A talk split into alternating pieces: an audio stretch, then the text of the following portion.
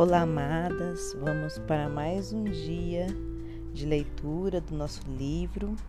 É, eu quero dar um bom dia a vocês e dizer que hoje nós vamos entrar no dia 13 da nossa jornada rumo à intimidade com Deus. É, o título de hoje é Plante amor e perdão para colher vida. Vamos à nossa leitura?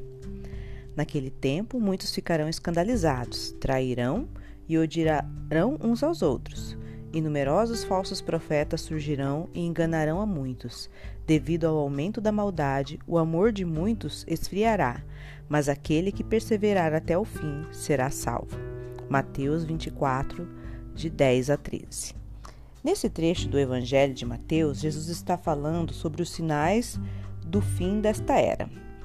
Seus discípulos perguntaram: Qual será o sinal da tua vinda? Muitos acreditam firmemente que estamos no período da volta de Cristo. Nunca antes vimos tais cumprimentos proféticos na igreja, em Israel e na natureza. Então podemos dizer com certeza que estamos no tempo em que Jesus descreveu em Mateus 24.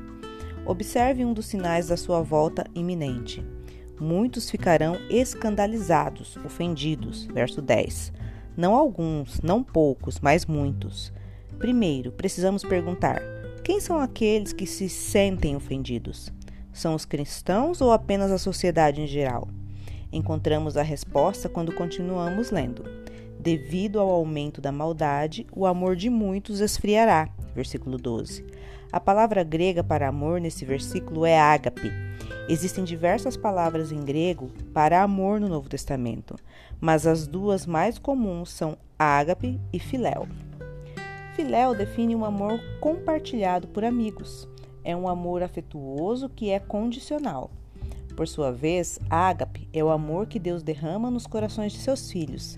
Esse é o mesmo amor que, que Jesus dá liberalmente a nós. Ele é incondicional. Ele não se baseia no desempenho ou mesmo na retribuição. É um amor que dá mesmo quando rejeitado. Sem Deus, só podemos amar com um amor egoísta um amor que não pode ser dado se não for recebido e retribuído. Entretanto, ágape ama independentemente da resposta. Ágape é o amor que Jesus derramou quando ele nos perdoou na cruz. Assim, os muitos a quem Jesus se refere são os cristãos cujo ágape esfriou. Houve um tempo em que eu, John, fazia tudo o que podia para demonstrar o meu amor a certa pessoa mas parecia que todas as vezes que demonstrava o meu amor, a pessoa me retribuía com crítica e com tratamento áspero. Isso continuou por meses. Um dia fiquei farto daquilo. Reclamei com Deus. Já basta. Agora vamos ter que conversar sobre isso. Todas as vezes que demonstro teu amor a essa pessoa, o que recebo de volta é raiva. O Senhor começou a falar comigo. John, você precisa desenvolver a sua fé no amor de Deus. O que o Senhor quer dizer? perguntei. Quem semeia para a sua carne, da carne colherá destruição. O Senhor explicou usando a passagem de Gálatas 6, 8 e 9.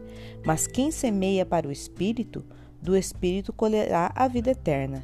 E não nos cansemos de fazer o bem, pois no tempo próprio colheremos se não desanimarmos. E ele continuou falando ao meu coração. Você precisa entender que quando semear o amor de Deus, colherá o amor de Deus. Você precisa desenvolver fé nessa lei espiritual, embora possa não colher do campo onde semeou ou tão depressa quanto gostaria.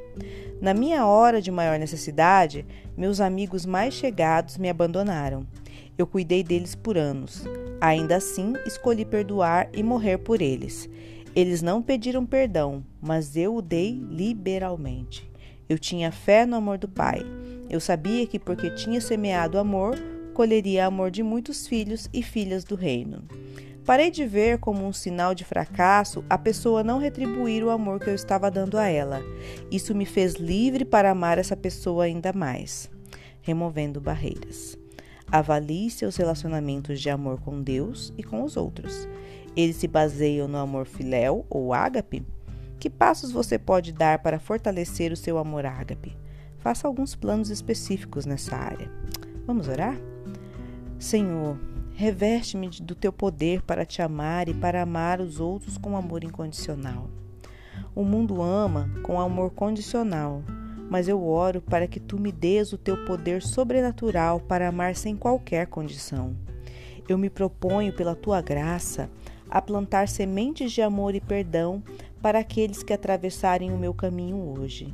Guia os meus passos rumo a uma caminhada mais profunda contigo. Eu celebro o teu grande amor por mim e pelo mundo que me cerca e que foi demonstrado por intermédio da morte e ressurreição de Jesus. Eu te louvo pela maneira como tu estás tomando a minha mão e me conduzindo pelo caminho rumo à intimidade contigo. Eu entrego os meus planos em tuas mãos e te peço para enchê-los com amor. Amém. Luz para o seu caminho hoje, leia Mateus 24 e Gálatas 6. Que o Senhor possa abençoar grandemente o seu dia, que ele seja tremendamente abençoado e que você possa realmente sentir a doce presença do Espírito Santo sobre você. Tenha um dia abençoado, um abraço e um beijo, fiquem com Deus.